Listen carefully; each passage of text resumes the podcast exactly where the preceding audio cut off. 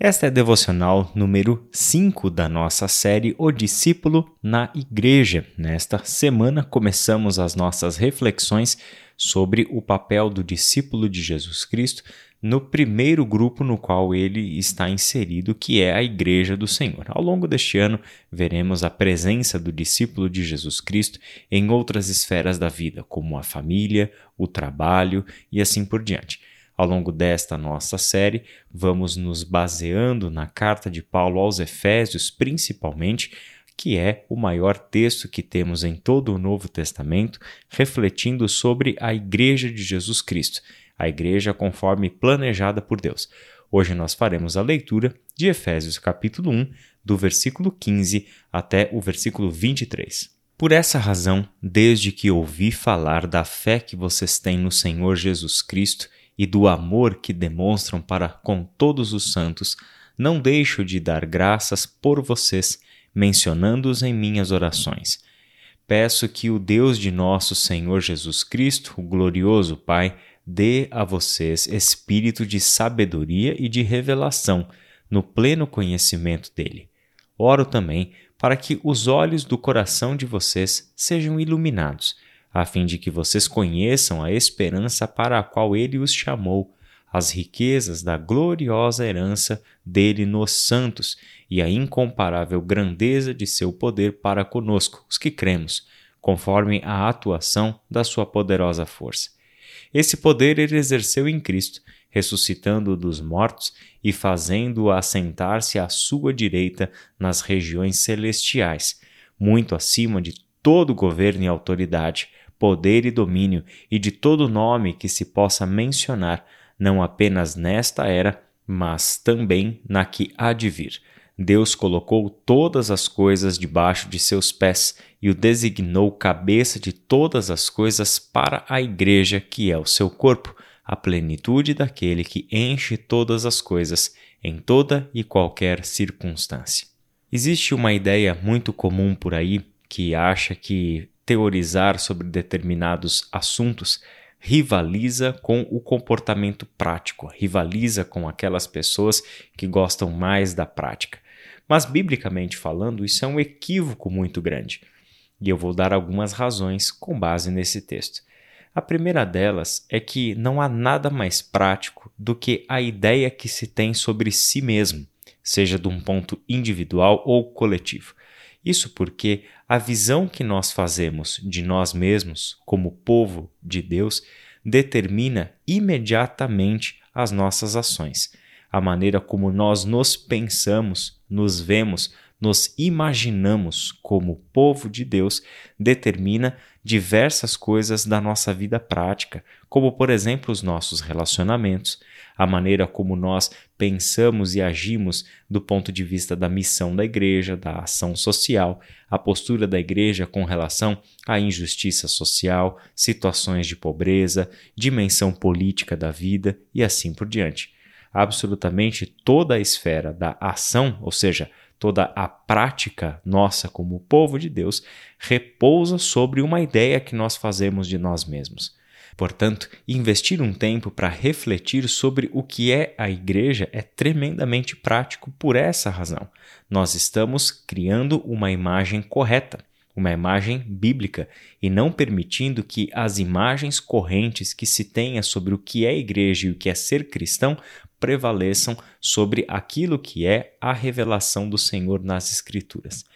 A segunda razão como dizia um teólogo que eu admiro bastante, é que a teoria, quando ela é bem fundamentada, ela é totalmente prática. E é verdade. As teorias que são pouco fundamentadas não têm muito valor prático, não têm muita ação, mas teorias bem fundamentadas são completamente práticas porque moldam a nossa maneira de pensar, de agir, de tomar decisões. Assim, quando nós olhamos para a Bíblia, palavra de Deus, nós temos talvez a melhor espiral de teoria e prática que pode existir. Isso porque em toda a Bíblia a dimensão da reflexão, da teorização, da imaginação está em atividade para dar fundamento para práticas, para ações sempre condizentes com a revelação do Senhor, a palavra de Deus. Por isso, quando nós olhamos para um texto como este que nós estamos olhando, em Efésios capítulo 1, do versículo 15 até o versículo 23, nós somos levados a pensar a igreja e até mesmo imaginar, já que esse texto nos propõe imagens sobre as quais refletir, nós somos levados a considerar qual é a perspectiva de Deus sobre a igreja. Isso significa que este é um dos textos das Escrituras que nos propõe uma imagem correta para pensarmos quem nós somos enquanto povo de Deus.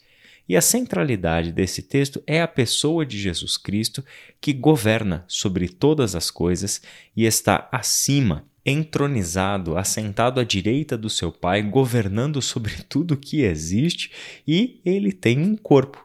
A partir do qual ele age no tempo e no espaço, na história, e este corpo é a Igreja do Senhor Jesus Cristo, a comunhão dos santos. Ele é o cabeça da igreja. É ele, Jesus Cristo, quem está colocado nesta posição pelo seu próprio Pai, cumprindo o seu grande plano de redenção e reconciliação de todas as coisas. É ele quem, neste texto, é descrito como alguém que está ocupando uma posição de realeza, de governo e de domínio. E o povo sobre o qual ele domina, governa diretamente é o seu corpo, é a igreja. Esse texto, principalmente no versículo 22, mostra para nós a visão correta que precisamos ter sobre a igreja, que é a comunhão de pessoas que foram reconciliadas com Deus por meio de Jesus Cristo e que agora vivem sob o domínio, sob a liderança de Jesus Cristo. É Ele, o Rei, Ele que governa e que já está acima de todo governo, autoridade, poder e domínio, seja ontem, hoje ou amanhã. Não há mais nenhum poder, nenhum domínio, nenhuma autoridade que sejam capazes de fazer frente ao poder de Jesus Cristo, poder dado por Deus ao ser ressuscitado dos mortos. Seu filho Jesus, então, está assentado à sua direita nas regiões celestiais esta dimensão é perfeita para nossa imaginação. Paulo leva os nossos olhos para além de tudo aquilo que nós conhecemos como força, como poder, como governo, como domínio. Enquanto os reis estão nos seus tronos, enquanto as nações têm as cúpulas dos seus governos, existe um rei que está assentado à direita de Deus nas regiões celestiais e dali ele exerce o seu poder e domínio sobre todas as coisas, governando diretamente este povo que nós conhecemos como Igreja do Senhor. Por isso, para algumas questões para nossa reflexão e também oração. Nós fazemos parte de um plano muito maior do que nós. Nós, como uma igreja local, como a Iba Viva, precisamos nos enxergar sempre na dimensão do reino de Deus e não a partir apenas de uma dimensão local. Precisamos nos imaginar como parte de um plano que é eterno e que é, dimensionalmente falando, muito maior do que os nossos olhos humanos são capazes de enxergar. Deus nos chamou para esta realidade. É importante refletir sobre isso e deixarmos a nossa imaginação ser guiada pela palavra de Deus quando nós estivermos seduzidos por aquelas ideias onde tudo gira em torno da gente, onde nós é que somos o centro de tudo, nós que eu digo é nós indivíduos, né?